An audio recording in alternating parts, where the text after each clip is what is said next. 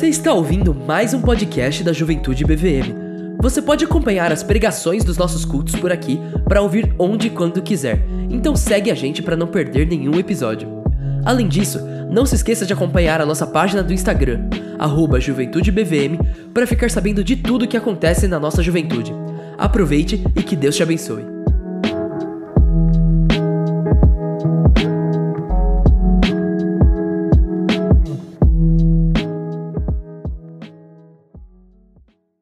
E hoje eu te convido a abrir a Bíblia no livro de 1 Samuel. Abre comigo aí, Antigo Testamento. A gente vai fazer uma reflexão ao longo de 1 Samuel. A gente vai hoje passear em diversos textos da Bíblia em 1 Samuel. Então já fica com o livro de 1 Samuel aberto. Aqui é uma igreja, aqui é um culto a Deus e nós cremos em Deus e cremos na palavra de Deus como sendo aquilo que norteia a nossa vida. Então hoje você vai ficar com a Bíblia aberta e você vai passear comigo ao longo da Bíblia, especialmente nesse livro, em uma pregação um pouco diferente do que vocês estão acostumados a ouvir aqui. Normalmente, a gente se concentra em um texto bíblico e eu comento um texto bíblico. Hoje, a gente vai ter uma pregação mais biográfica. A gente vai pegar um personagem da Bíblia e vai passear ao longo do livro em que esse personagem aparece e tentando no íntimo se identificar com esse personagem, apresentar áreas que a gente se parece com ele, agradecer a Deus por áreas que a gente não se parece com ele, e enfim, vida que segue na tua adoração ao Senhor. A base de tudo isso, se você parar para pensar, está lá no Novo Testamento, quando 1 Coríntios capítulo 10, Paulo fala assim para nós, que aquilo que está registrado para nós, as histórias que estão registradas, são registradas para nós, para servirem como exemplo, para que a gente não caia nos mesmos erros, para que a gente aprenda com as histórias. Cada história é uma história, cada pessoa é uma pessoa, mas a partir da história do rei Saul, que é o que a gente vai ver hoje, um panoramão ao longo de alguns capítulos, eu quero que você coloque a tua própria história diante do Senhor, clamando a Deus que toque no teu coração e transforme o que precisa ser transformado para que ele seja cada vez melhor adorado, tá? Então a gente vai começar aqui em 1 Samuel, e a lógica disso tudo vai ser mostrar como Saul, ele começa bem. Ele é alguém abençoado por Deus, ele recebe bênçãos de Deus, o início da sua carreira, da sua vida é muito bom. Só que você tem um declínio. E um declínio que, que aponta tanto de maneira vertical como horizontal aquilo que eu chamo de vertical é no que diz respeito a, a, ao que é espiritual, ao relacionamento com Deus. Você vê Saul naufragando no relacionamento com Deus. E, simultaneamente, de maneira entrelaçada, conforme Saul experimenta esse declínio na vida com Deus, ele experimenta também um declínio na vida de relacionamento com as pessoas ao redor dele, especialmente Davi. A gente vai dar uma ênfase especial nisso. Então, com a Bíblia aberta em 1 Samuel, o celular, pode ser, não tem problema nenhum, mas tenta acompanhar e tenta manter o seu pensamento cativo aqui. Se você boiar um pouquinho, se você viajar um pouco, vai se perder e vai para longe. Então, fica, fica atento, mesmo que você não conheça a história, você vai se localizando no texto bíblico e a gente vai conversando então a partir do relato do rei Saul. E a primeira aparição do rei Saul se dá no capítulo 9. Porque no capítulo 8, a nação de Israel pediu um rei. Até então, eles não tinham, não viviam uma monarquia. E o povo pede para que tenha um rei. E o capítulo 9 nos conta como que Deus providencia esse rei. No comecinho do capítulo 9 de 1 Samuel está escrito que, primeiro versículo, havia um homem de Benjamim, da tribo de Benjamim, né, rico e influente, chamado Quis, filho de Abiel, neto de Zeror, bisneto de Becorate e trineto de Afia. Ele tinha um filho chamado Saul, jovem de boa aparência, sem igual entre os israelitas. Os mais altos batiam nos seus ombros. Então, esse é Saul, um cara de uma família de posição, bem de vida, uma classe média alta ali da, do antigo Israel de uma tribo que não era a tribo mais importante, mas era uma tribo histórica. E, e o texto fala que ele era alto, que os mais altos batiam em seus ombros. É, cara bonito, um cara de boa aparência, um cara que se destacava por onde passava, né? Alto, chamava atenção. Muitas mulheres gostam de homens altos, né? Tem gosto para tudo nesse mundo, cada uma tem um gosto. Mas eu já tive amigo que mulher terminou com ele, um namoro, porque, ah, não, ele, ele era mais baixo que eu, eu não, não aguento homem mais baixo do que eu. Terminou o namoro, cara. Como assim, gente? Depois de começar a namorar, nem começa, né, meu? Se você não gosta de homem baixo, nem começa.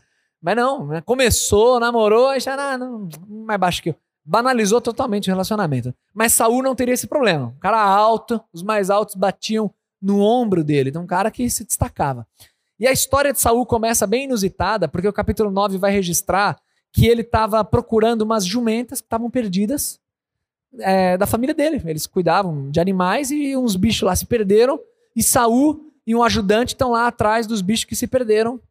Então, rodando tudo que o animal fugiu. E aí é muito doido, porque você tem um rei Saul que começa. Ele, ele sai para procurar jumenta e ele volta declarado rei de Israel. É tipo assim, sabe? É, isso é um salto na vida, assim, absurdo, né? Sair para procurar jumento e volto rei de Israel. Porque no meio do caminho ele encontra o profeta Samuel. Depois de dias procurando, que fala para ele: Ó, oh, as jumentas já foram encontradas, fica tranquilo, pode descansar. Agora tua família vai estar tá procurando por você, é melhor você voltar. Mas é o seguinte: você vai voltar como sendo aquele que vai liderar Israel, você vai ser o rei de Israel. Um negócio totalmente inesperado. E é bonito ver como Saul é um jovem, um jovem até inexperiente em certa medida, e, e, ele não lida bem com tudo isso. Ele se sente meio inferior. Ele fala: Meu, eu sou de Benjamim, quem sou eu? Uma tribo pequena, e como assim? Eu vou ser o rei de Israel? Cara, eu tô procurando jumento aqui. Só me dá minhas jumentas e deixa eu embora pra casa. Eu não, não pedi pra ser rei, não. Mas ele foi declarado rei de Israel. Tipo, é assim que começa a ascensão dele. E no capítulo seguinte, que é o capítulo 10, pode virar tua página aí, é muito legal porque vai ser a cerimônia perante a nação de coroação de Saul. Ele vai ser ungido rei de Israel de fato. A história, lógico que eu estou pulando aqui, tá? Você vai lendo a história depois em casa, é, se despertar a tua curiosidade. E é muito bonito também porque no momento em que ele vai ser coroado rei, uma história, tipo, é, parece piada, parece um, um episódio de, de comédia. Assim. No momento que ele vai ser declarado rei, o pessoal fala: Mas peraí, cadê Saul? Cadê o cara? O cara tá aí? Ele já chegou? E aí o Senhor fala: Deus fala, já chegou sim. Ele tá escondido atrás das bagagens. Ele ficou com medo, grandaço. Imagina, ele é altão, ele ficou todo com medo da situação, temeroso de tudo isso. E ele se escondeu, cara. Ele ficou escondido para ninguém ver ele. Tipo assim, sabe aquela sensação que você já deve ter tido? De, em algum momento, uma exposição pública que você quis afundar na areia e sumir. Sabe aquela sensação de todo mundo cantando parabéns para você? É muito ruim, né? Geral, assim, parabéns pra você. Aí você fica assim, aquela cara de paisagem, né? Cantando junto, parabéns pra você. Mas meio tipo assim, vai, acaba logo isso aí, meu. É, é, beleza, corta o bolo aí. Era tipo Saul, todo mundo falando dele, é o novo rei, ele só queria sumir. E ele se esconde. Aí o pessoal pega, tá lá, tá lá, tira Saul. Aí Saul sai, é coroado rei. Bonito, meu cara ingênuo, um jovem, tipo, com medo de tudo isso, mas com o coração disposto. E é muito legal porque você vê ele ser ungido rei, e você vê no capítulo seguinte, que é o capítulo 11, Saul sendo líder de uma campanha militar que liberta Israel de um ataque dos amonitas, uma guerra que estava acontecendo, e Saul é a ferramenta usada por Deus para liderar a nação, libertar o povo dessa guerra, dessa opressão, unificar a nação. Cara, tá todo mundo feliz, todo mundo orgulhoso por ter um rei agora. E é legal, é legal acompanhar isso. É, é bem bonito o capítulo 11, até que vai, e no finalzinho do capítulo 12, você já tem um profeta Samuel velho, entregando tudo ali. Agora vocês têm um líder, porque até então o profeta Samuel era o líder. Agora vocês têm um líder. E Samuel dá os últimos conselhos para Saul e para a nação, depois dessa campanha militar, depois que ele já está coroado como rei e o reino está se consolidando. Olha o que Samuel fala no finalzinho do capítulo 12, os, os versículos 24 e 25. Somente temam o Senhor e sirvam-no fielmente de todo o coração. e considerem as grandes coisas que ele tem feito por vocês. Todavia, se vocês insistirem em fazer o mal, vocês e o seu rei serão destruídos. É aquele conselho final.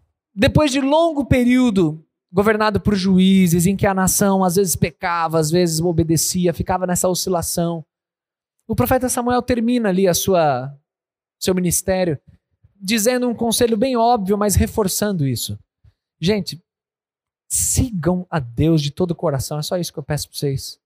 Sigam a Deus de todo o coração e vocês vão ser bem-sucedidos. Tudo que vocês fizerem, vocês vão ter um coração satisfeito, vocês vão ter bênção. Só faz isso. Parece eu, pastores, pregando, falando para vocês semana após semana. Só sirvam a Deus de todo o coração. Só peço isso. Mas Samuel, como bom profeta que era, de fato termina sua carreira com essa profecia. Mas se vocês não fizerem isso, tanto vocês como o rei de vocês vai ser destruído. Então, meu, obedeçam ao Senhor. Gente, eu estou falando com um público em que boa parte desse público nasceu em um contexto de lar cristão ou um contexto de igreja. Não todos, mas muitos, no momento em que nasceram, chegaram ao mundo, tinham lá pais crentes, foram apresentados na igreja, aquela história toda. E vocês estão, muitos de vocês, absurdamente acostumados em ouvir coisas como essas. Cara, sirva a Deus de todo o coração, fica firme, obedeça. Se você não fizer isso, meu, você vai se dar mal. É, é isso que o profeta está falando. Vamos, Israel, vamos seguir a Deus. Só faça isso. Tenha um temor verdadeiro por Deus. Só isso que eu te peço. Beleza? Beleza? Combinado. Quando você vira a página, a partir do capítulo 13, começa o declínio na vida de Saul. Tem muita história registrada em 1 Samuel. Eu vou passar rapidamente alguns trechos, fazendo alguns comentários, e vocês vão acompanhando junto aí e entendendo um pouco da, da sequência dessa história e percebendo como um rei ingênuo, jovem, com o coração querendo servir a Deus, começa aqui, ó, lá em cima. A nação feliz, unificada. E aí agora você começa a ver um declínio vertical e horizontal. Declínio no relacionamento com Deus e declínio no relacionamento com quem está em volta. Capítulo 13 é o primeiro registro de um vacilo forte que Saul deu. E um vacilo dentro dessa classificação aqui, vertical, horizontal, é um vacilo vertical. Capítulo 13 nos conta de um momento de guerra em que Saul estava esperando o profeta Samuel chegar para oferecer sacrifícios a Deus. O profeta Samuel disse para Saul que ele ia chegar. Era questão de Saul esperar um pouquinho para oferecer sacrifícios e o povo ter força, né, buscando a Deus para essa guerra. Mas aí Saul deixa o poder subir um pouquinho na cabeça, porque ele se sente pressionado ali pela circunstância, com medo dos soldados fraquejarem, com medo da coisa ir mal. E aí o que, que ele faz? Ele bate no peito e ele resolve assumir funções sacerdotais. Cara, não vou esperar mais profeta nenhum, não, meu irmão. Vou eu mesmo, eu vou lá e faço esse negócio. Tô acostumado já, isso aí já conheço. Já vi holocausto sendo sacrificado o tempo inteiro. Deixa que eu eu mato essa bola e eu resolvo. E é o que está registrado aqui no versículo 11. Olha o que acontece. Perguntou-lhe Samuel, que logo depois Samuel chega, ele oferece sacrifício, Samuel chega na mesma hora. Aí perguntou-lhe Samuel: O que, que você fez? Saul respondeu: quando eu vi que os soldados estavam se dispersando, e que você não tinha chegado no prazo estabelecido, e que os filisteus estavam reunidos em Micmas, eu pensei: agora os filisteus me atacarão em Gilgal, e eu não busquei o Senhor. Por isso eu me senti obrigado a oferecer o holocausto. Disse Samuel: Você agiu como um tolo, desobedecendo ao mandamento que o Senhor, o seu Deus, lhe deu. Se você tivesse obedecido, ele teria estabelecido para sempre o seu reinado sobre Israel. Mas agora o seu reinado não permanecerá. O Senhor procurou um homem segundo o seu coração e o designou líder de seu povo, pois você não obedeceu ao mandamento do Senhor. Saul não teve a paciência de esperar o tempo certo das coisas de Deus. Era muito bem definido por Deus quem que deveria oferecer sacrifícios, quem que exercia o ministério profético sobre a nação. É aquele tempo, tudo tem o seu tempo certo. Saiba esperar o tempo certo. O que Saul fez foi tipo assim, mano, eu sou o rei. Ah, algum, alguma autoridade tem que ter. Eu sou o rei, cara. O profeta não chegou ainda, tá vacilando, tá terminando o prazo aqui. O povo tá me pressionando. É aquele momento que ele se sentiu pressionado pelas circunstâncias. E aí ele decide assumir a liderança da coisa. E aí, quando nós fazemos isso no nosso relacionamento com Deus, é aquele momento que a gente assume a rédea da coisa e, via de regra, a gente pisa feio na bola, torce o pé, escorrega e bate a cara no chão. E foi isso que aconteceu com Saul. Ele foi incapaz de esperar o relógio de Deus bater o ponteiro, que é a hora certa. E ele foi lá e falou: Não, deixa que eu resolvo.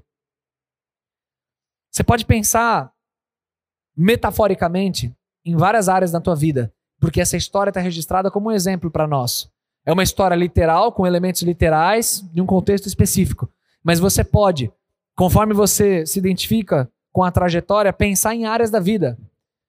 E eu, como pastor de jovens, o que eu mais vejo nesse assunto ponteiro do relógio é em relacionamento. Meu irmão, tá atrasado. Deus está atrasado demais. Não existe homem crente de verdade. Já, já vivi o suficiente para ver que galera da igreja só tem gente mais ou menos. Realmente parece que meu, meu tempo acabou. Deixa que eu assuma as rédeas. E, de fato, tem um maluco no meu trabalho aqui que parece ser muito gente boa. Ele me trata bem, ele isso e aquilo. Ah, meu, é ele. Senhor, vou lá. E ainda quer oferecer como sacrifício a Deus, né? É, é o meu louvor a ti agora, vou, vou, vamos buscar juntos a Deus, é, é ele que eu vou. E o cara não segue a Cristo nem nada. Blá, blá. Já vi esse roteiro inúmeras vezes, continuo vendo e verei mais muitas vezes enquanto houver pessoas nessa terra. É mais ou menos isso. Saul usou isso como objeto de adoração. Vou oferecer um sacrifício, um holocausto, mas não soube esperar o ponteiro do relógio de Deus. Ele tomou a rédea e escorrega, gente. Quando a gente faz isso, a gente escorrega feio. Deixa o Espírito Santo te conduzir em áreas da vida, em que sentido essa história pode ser aplicada na tua trajetória. No capítulo seguinte, você vê o tolo Saul, que agora já tem a promessa de que o reino não vai ficar mais com ele, dada a gravidade do que ele fez, de desprezar algo sagrado, né? E ele achar que ele é o cara e pode fazer as coisas só porque é o rei. No capítulo 14, você vê ele fazer um juramento absurdo, expondo o exército dele a uma privação que ele não devia, depois você lê na sua casa. E fato é que ele promete que quem descumprir esse juramento vai morrer. Só que quem descumpre esse juramento, por não saber do juramento, é Jonatas, filho dele. E aí o capítulo 14 termina com Saul querendo matar o próprio filho. E o exército de Saul defendendo Jonatas contra o rei falando assim: não, não, não, você não vai tocar um dedo em Jonatas. Jonatas é um homem piedoso, tudo que ele faz, ele faz é, por amor a Deus e, e ele está ajudando o, o, povo de Deus. Faz isso não. Quando a gente faz uns negócios precipitados, uma, uma, umas impulsividades, uma, toma umas decisões meio estúpidas assim no nosso relacionamento, cara, a gente corre risco de machucar pessoas próximas a nós, que não tem nada a ver com nada, e por causa da nossa desobediência, da nossa impulsividade, a gente pode expor uma pessoa que a gente ama a uma situação que, meu, muito destrutiva, muito perigosa. E quantas vezes eu vejo a gente machucando pessoas que a gente ama porque toma decisões precipitadas, tem pensamentos estúpidos. E não é só você que paga, sabe? Sabe esse discurso de não, a vida é minha, eu tomo as decisões, eu vou lá, faço, aconteço. Qualquer coisa eu, eu pago a conta aí. Cara, não é você que paga a conta muitas vezes. Muitas vezes por causa de umas estupidez que você decide. Quem paga a conta são pessoas próximas a você, que te amam e que são, em alguma medida, puxadas para dentro dessa tua estupidez. Porque o pecado, gente, ele sempre tem um efeito devastador em área.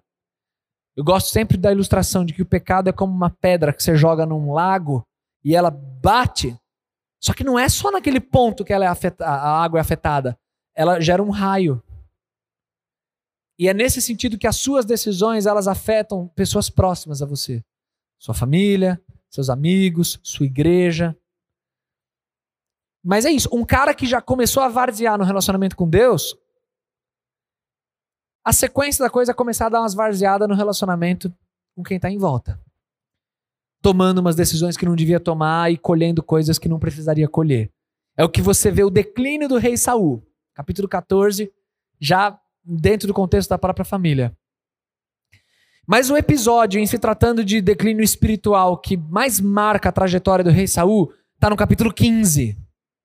Conforme você continua lendo o livro. Porque no capítulo 15 é um momento em que Saul recebeu uma ordem. Você vai guerrear contra os amalequitas e você vai obedecer ao Senhor em detalhes e não vai poupar nada nem ninguém, porque esse povo já está sendo distante do Senhor há muito tempo. Teve todo um contexto que não cabe colocar aqui, mas a obedeça, elimina tudo. E o que, que o rei Saul faz? Ele vence a guerra, e isso aqui eu faço questão de ler e pedir para vocês prestarem muita atenção na leitura desse trecho. Porque o rei Saul ele vence a guerra, só que ele não obedece. Ele poupa o rei, ele poupa gado, ovelha, ele poupa riquezas que ele quer para ele. E, por favor, acompanhe a leitura com toda a sua atenção, a partir do verso 10. 15, 10. Então o Senhor falou a Samuel: Arrependo-me de ter posto Saul como rei, pois ele me abandonou e não seguiu as minhas instruções. Samuel ficou irado e clamou ao Senhor toda aquela noite. De madrugada, Samuel foi ao encontro de Saul, mas lhe disseram: Saul foi para o Carmelo, onde ergueu um monumento em sua própria honra, e depois foi para Gilgal. Quando Samuel o encontrou, Saul disse: O Senhor te abençoe. Eu segui as instruções do Senhor. Olha o nível de cinismo, cara. Cínico. Ele é cínico. 14. Samuel, porém, perguntou: Então, que balido de ovelhas é esse que eu ouço com meus próprios ouvidos? Que mugido de bois é esse que eu estou ouvindo? Respondeu Saul: Os soldados os trouxeram dos amalequitas. Eles pouparam o melhor das ovelhas e dos bois para sacrificarem ao Senhor, o teu Deus. Mas destruímos totalmente o restante. Se liga no cinismo de novo. Estou poupando é para sacrificar a Deus, é para adorar a Deus. Verso 15: Samuel disse a Saul: Fique quieto. Na minha tradução seria: Cala a boca, pecador mentiroso. Cala a boca. Eu lhe direi o que o Senhor me falou essa noite. Respondeu Saul: Me diga. E Samuel disse: Embora pequeno aos seus próprios olhos, você não se tornou líder das tribos de Israel? O Senhor o ungiu como rei sobre Israel e o enviou numa missão, ordenando: vá e destrua completamente aquele povo ímpio, os Amalequitas. Guerrei contra eles até que os tenha eliminado. Por que você não obedeceu ao Senhor? Por que você se lançou sobre os despojos e fez o que o Senhor reprova? Disse Saul: Mas eu obedeci ao Senhor. Eu cumpri a missão que o Senhor me designou. Argumentando, cheio dos argumentos, cheio das justificativas, né? Eu trouxe a Gag, o rei dos Amalequitas. Mas eu exterminei os amalequitas. Os soldados, ó a culpa de quem é, dos soldados, né? Os soldados tomaram ovelhas e bois do despojo, o melhor do que estava consagrado a Deus para destruição, a fim de o sacrificarem ao Senhor seu Deus em Gilgal. Olha aí de novo, dando aquela santificada no pecado. Agora toda a atenção do mundo para o verso 22. Samuel, porém, respondeu: Acaso tem o Senhor tanto prazer em holocaustos e em sacrifícios, quanto em que se obedeça à sua palavra. A obediência é melhor do que o sacrifício, e a submissão é melhor do que a gordura de carneiros. Pois a rebeldia é como o pecado da feitiçaria, e a arrogância como o mal da idolatria. Assim como você rejeitou a palavra do Senhor, ele o rejeitou como rei. Gente, olha a força desse diálogo. A gente se parece muito com Saul quando a gente quer olhar para as nossas decisões pecaminosas e colocar um, um, uma maquiagem gospel nelas. Não, mas eu continuo firme na igreja, eu trabalho em ministérios, eu trabalho para o Senhor. Ou como o pastor Darcy pregou domingo, não, mas eu estou em paz. Eu orei, Deus me deu paz no coração. Não, mas olha, eu vou dedicar isso aqui eu passei a rasteira no meu colega de trabalho, consegui esse emprego, mas eu vou dar o dízimo de todo o, o, o salário que eu vou ganhar com essa promoção aí. Sabe assim? Você tenta mascarar um pecado com uma maquiagem gospel. Foi o que Saul fez. Para ouvir de Samuel que o Senhor, ele tem mais prazer na obediência, na obediência detalhista, cotidiana. Muito mais prazer na obediência do que nos holocaustos, do que nos sacrifícios. É o que a gente fala o tempo inteiro aqui. É muito bom, é uma bênção você vir aqui no culto de sábado, culto de domingo, buscar o Senhor. Cara, legal demais. Continue buscando a Deus. Mas não pode se limitar a isso. O relacionamento com Deus não pode se limitar a essa busca num evento, numa coisa. O que se segue no capítulo 15 é uma cena patética, em que Samuel se vira para ir embora e Saul, gigantão que era, ele se ajoelha, se agarra à capa de Samuel, tipo uma criança, sabe? Não vai embora. Aí ele rasga a capa de Samuel. Aí Samuel vira e fala para ele assim, né, é, é, é, isso.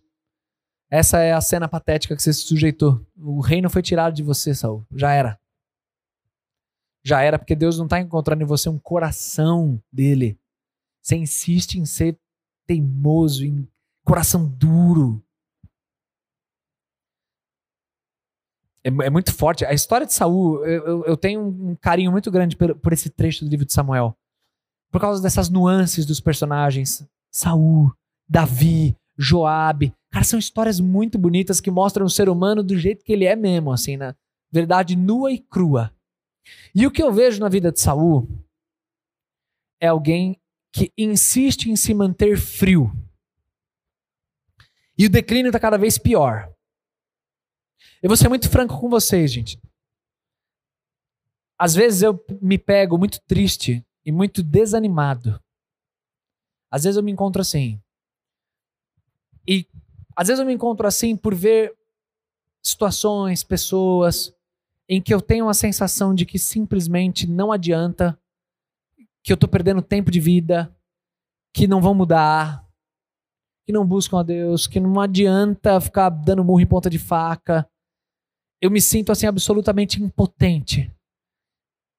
Aquela mesma pegada do Salmo 119, quando Davi fala assim: Rios de lágrimas correm dos meus olhos porque os homens não obedecem à tua lei.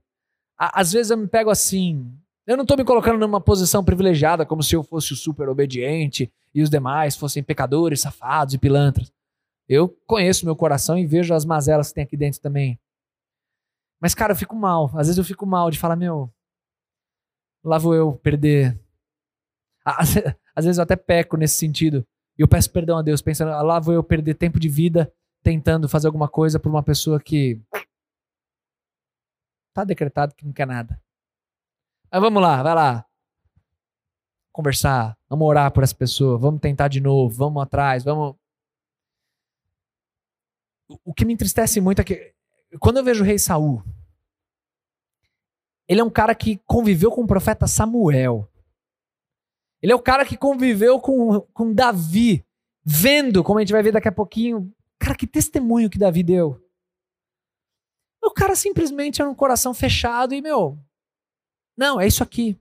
É isso aqui que eu penso, é isso aqui que eu acho e só vou. Desprezava, desprezou o que aprendeu do profeta Samuel, desprezou um monte de coisa. E, gente, essa pregação, sei lá, eu coloco realmente num tom assim de.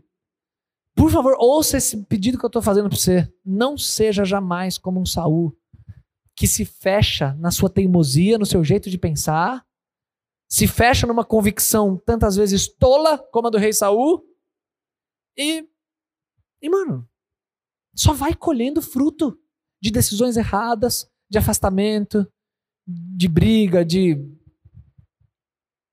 cuida do teu coração. Cuida mesmo.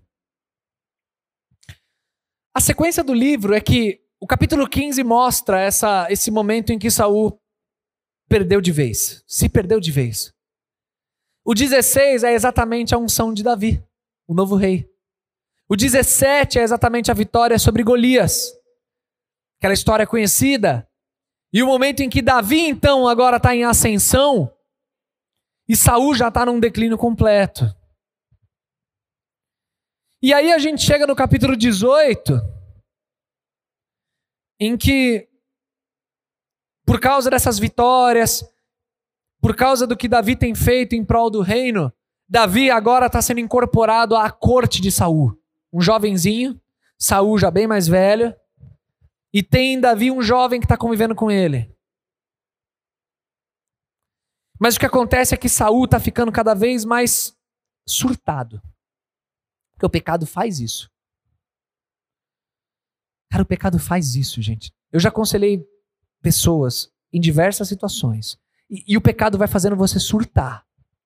Quando Davi fala no Salmo 32 que enquanto calei os meus pecados, os meus ossos secaram, essa, essa coisa de somatizar do corpo sentir, isso acontece. Eu já aconselhei pessoas que pecaram feio, mas simplesmente não conseguiam confessar e pedir perdão contra quem pecaram. A pessoa não conseguia dizer me perdoa, pequei e falar a verdade, não conseguia. E a coisa foi entrando numa espiral de tal maneira que a, que a pessoa começa a desenvolver umas crises. E crises fortes, começou a surtar. Surtar. Surtar nesse pique Saul aqui, surtando também de desenvolver um monte de coisa, somatizando um monte de coisa, mas a pessoa não conseguia falar, eu pequei e contar o que aconteceu e pedir perdão. Não conseguia. pecado faz isso, ele vai te consumindo, vai te destruindo. E aí, no, nesse capítulo 18, você já tem um Davi incorporado à corte, e o que, que o surtado do Saul faz? Olha o verso 9.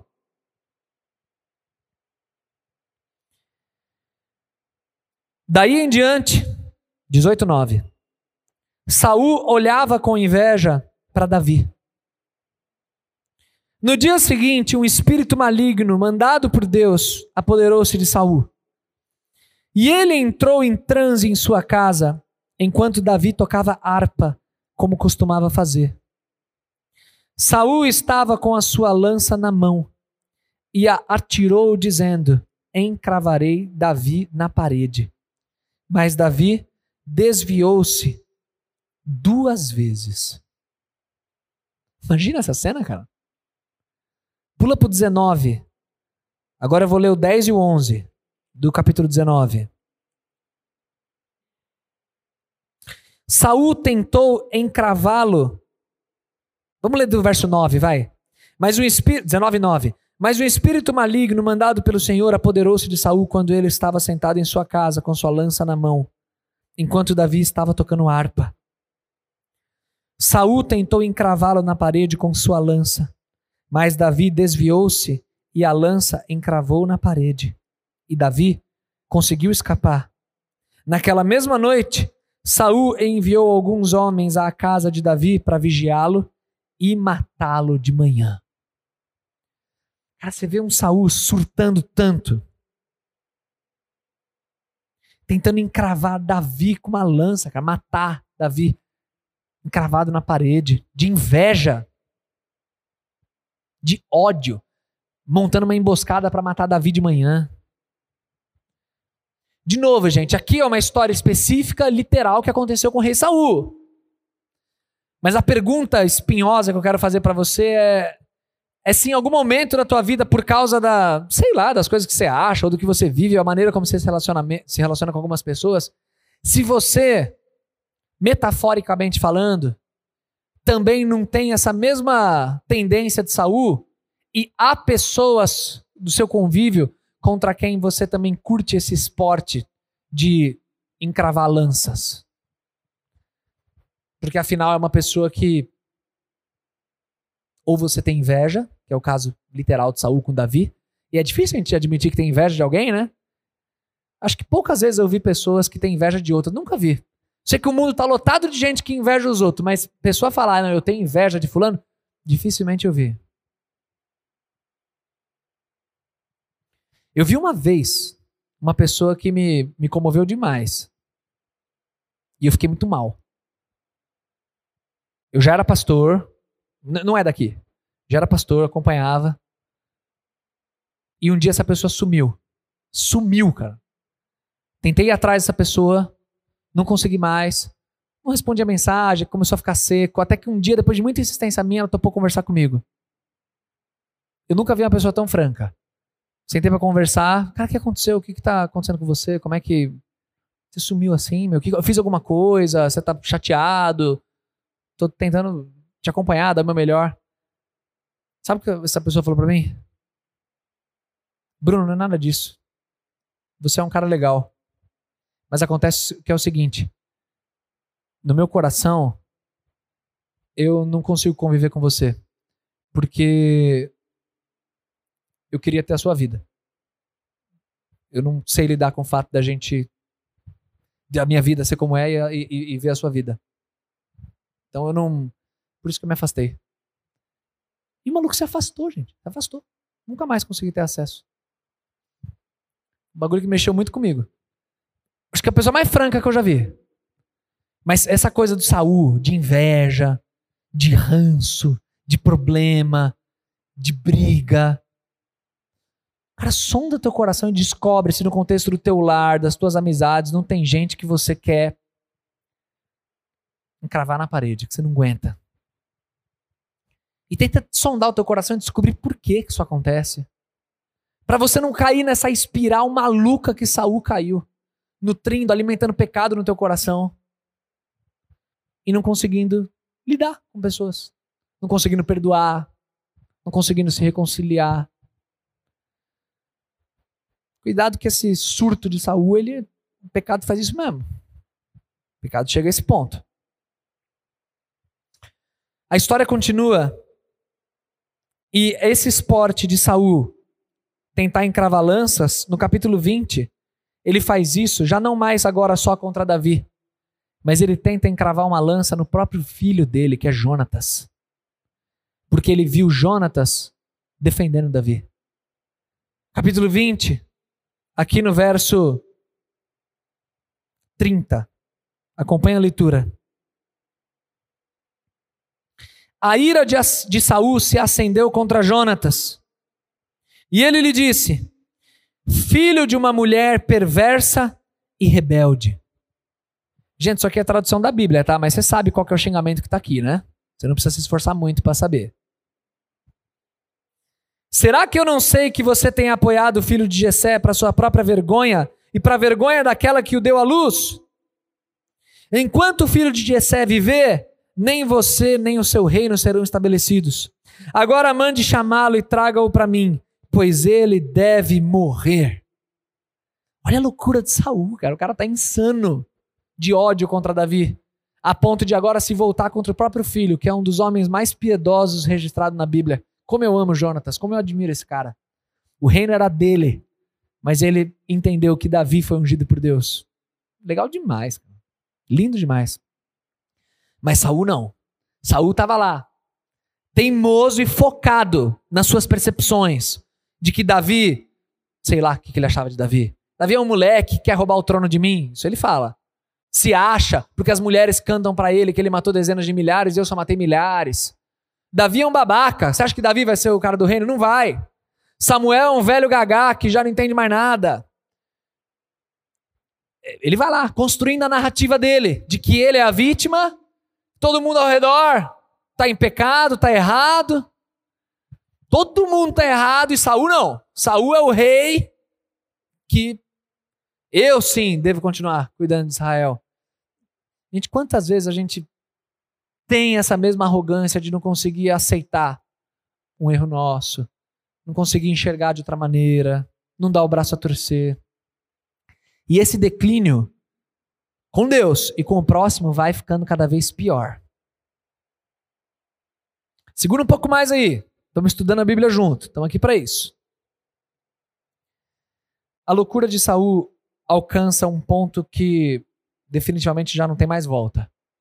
No capítulo 22, quando ele ouve falar que Davi se refugiou em uma casa cheia de sacerdotes,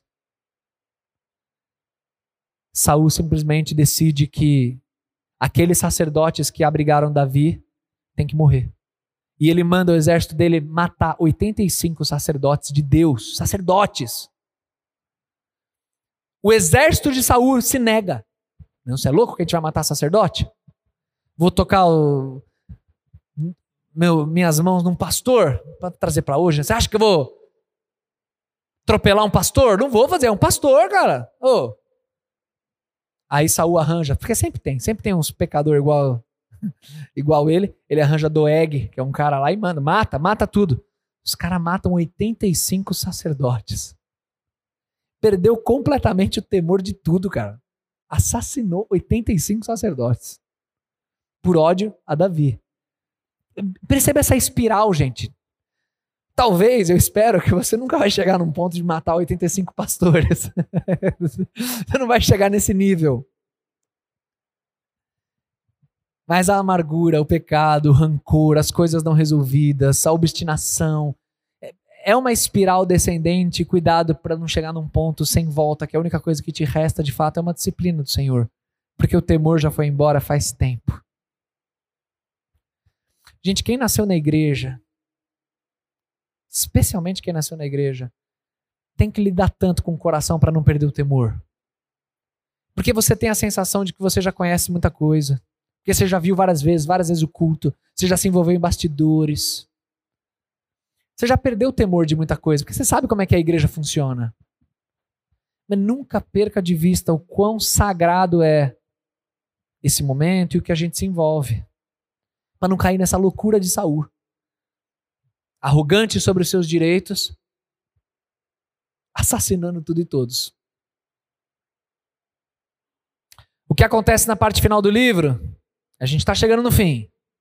Vai acompanhando aí. O que acontece na parte final do livro é que no capítulo 24 e no capítulo 26 naquela caçada de gato e rato, Saul querendo porque quer matar Davi, louco já nos seus relacionamentos, brigado com seu próprio filho e tudo mais, ele tem a vida poupada duas vezes. Davi teve duas vezes a chance de matar Saul e não mata. Porque se Saul é o louco que assassina 85 sacerdotes, Davi é o homem que tem o temor de Deus e que vê um rei, mesmo que ele seja louco, o rei tá louco, mas ele é o rei. Eu vou respeitar, eu não vou matar. Deus é quem cuida do rei, não sou eu. Olha o contraste. Olha o contraste de um coração piedoso. Saul tem a vida poupada duas vezes. Isso eu acho bonito porque mostra o que é o ser humano. Por favor, acompanha a leitura breve de dois versículos aqui. No 24, capítulo 24, que é a primeira vez que a vida dele é poupada, se liga no versículo 16. Tendo Davi falado todas essas palavras, Saul perguntou: É você, meu filho Davi? E chorou em alta voz. Você é mais justo do que eu, disse a Davi. Você me tratou bem, mas eu o tratei mal. Você acabou de mostrar o bem que me tem feito. O Senhor me entregou em suas mãos, mas você não me matou. Quando um homem encontra um inimigo e o deixa ir sem lhe fazer mal, o Senhor o recompense com o bem, pelo modo como você me tratou hoje. Você lê esse trecho, você fala assim, porque a gente é acostumado com, com novela e com histórias bonitas, né? Que bonito. Agora é o momento em que Saul se arrependeu. Olha que palavras bonitas. O filho pródigo voltou para casa. Ô, oh, Saul, agora vai. Dois capítulos depois ele estava perseguindo Davi de novo para matar. Não foi arrependimento, cara, não foi. Foi um momento em que ele viu a luz de um, de um gesto piedoso, brilhou nos olhos dele, ofuscou, deu aquela balançada, mas não, cara. Porque tem pessoas que simplesmente não mudam. Não mudam. O cara pode ser rei de Israel, ter contato com a palavra, conviver com o profeta, conviver com Davi. Irmão, Saul não muda. No 26 a história se repete. E de novo no 26, olha o verso 21. Então Saul disse: Pequei. Volte, meu filho Davi. Como hoje você considerou preciosa a minha vida, eu não lhe farei mal de novo. Eu tenho agido como um tolo e cometi um grande erro. Aí eu que sou romântico, ah, não, agora vai. Segunda vez, agora vai. Não vai de novo, cara, não vai. Reseta de novo. Deu reset e tá lá de novo no mesmo pecado, de novo na mesma situação, sem um arrependimento verdadeiro. Gente, que história é essa de Saul? Nas páginas finais do livro, Saul recebe não atrás de não de Deus por causa desse coração obstinado. Mas ele não aceita receber um não de Deus. Ele não aceita o silêncio de Deus. E aí no capítulo 28 ele decide que ele vai buscar uma médium, uma feiticeira. Fazer algo que a lei abomina. Não, porque eu quero ter uma resposta. E no capítulo 31, último capítulo do livro, a mesma espada que ele usa para matar sacerdotes, as mesmas lanças que ele usa para tentar encravar as pessoas ao redor dele na parede. É tragicamente e ironicamente a espada que ele coloca no chão e se lança sobre ela cometendo um suicídio perdendo uma guerra e já não tendo mais esperança nenhuma, e assim termina a vida de Saul no capítulo 31, se suicidando. Essas armas que ele usou, né? Foi exatamente a arma que se voltou contra ele e que acabou com a própria vida dele. Gente, assim, é uma história pesada, né? Uma história pesada, de um fim pesado, de uma pregação pesada, mas tudo isso com um objetivo muito, muito amoroso e gracioso. O clamor que eu estou te fazendo é: não seja um Saul na tua caminhada. Não despreze a palavra, não despreze a Deus, não despreze aquilo que é sagrado. Não nutra no teu coração obstinação, ranço, falta de perdão, briguinha com sei lá quem, abra o coração para um arrependimento verdadeiro, como que você vê no próximo rei, que é o rei Davi. É uma pregação sobre graça. No final do dia, é uma pregação sobre graça. Abra comigo, e é o último versículo que eu vou ler, fazer uns comentários finais e a gente vai orar. Abra comigo Hebreus capítulo 12.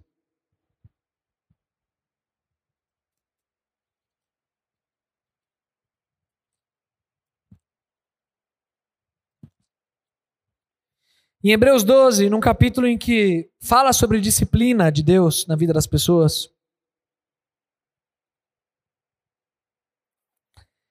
a partir do verso 12 você tem um apelo.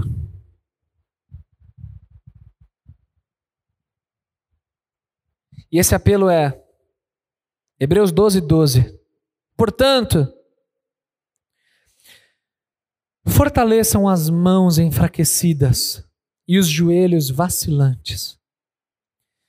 Façam caminhos retos para os seus pés, para que o manco não se desvie, antes seja curado.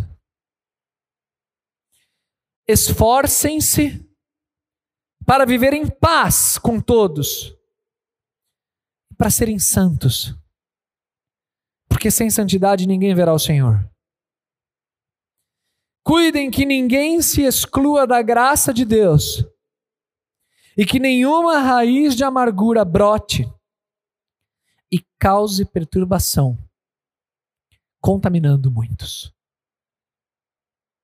Gente, esse é o pedido. Esse é o apelo final que eu deixo para vocês. Façam caminhos retos para os seus pés, voltem-se para o básico. O rei Saul tinha acesso a Deuteronômio.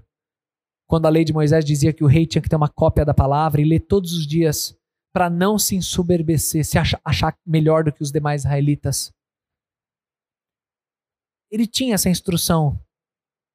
Mas ele não valorizou. Ah, esse sacerdote aí mata tudo. Obstinado, cara. Coração duro. Se você tem algo que você precisa lidar, na área que for, olhe a vida de Saul como uma grande, um grande exemplo e uma metáfora da trajetória de alguém que deixa a espiral pecaminosa tomar conta no coração. E corra para outro caminho. Resolva tuas pendências.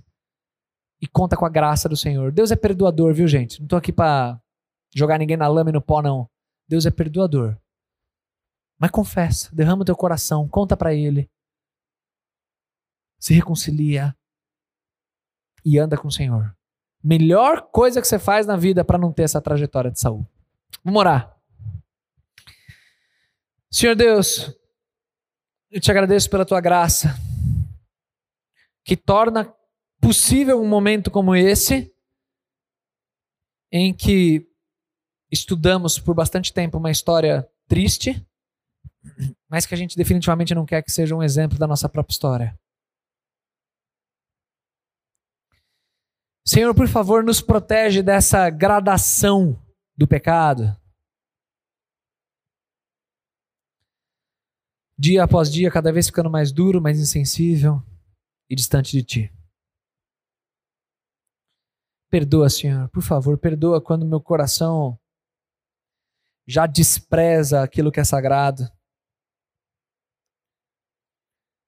Me perdoa, Senhor, quando eu não consigo ler tua palavra, não consigo orar direito, não consigo participar de um culto com um coração piedoso. Me perdoa quando quando o Senhor descobre em mim uma atitude muito negativa com meus irmãos, com as minhas irmãs, com meus familiares. Senhor, me perdoa porque eu te apresento esse, esse, esse pecado meu que eu estou pensando agora. E eu imploro a tua misericórdia, Senhor. Que eu mesmo me sinto muito impotente, muito incapaz de, de trazer uma reflexão da tua palavra.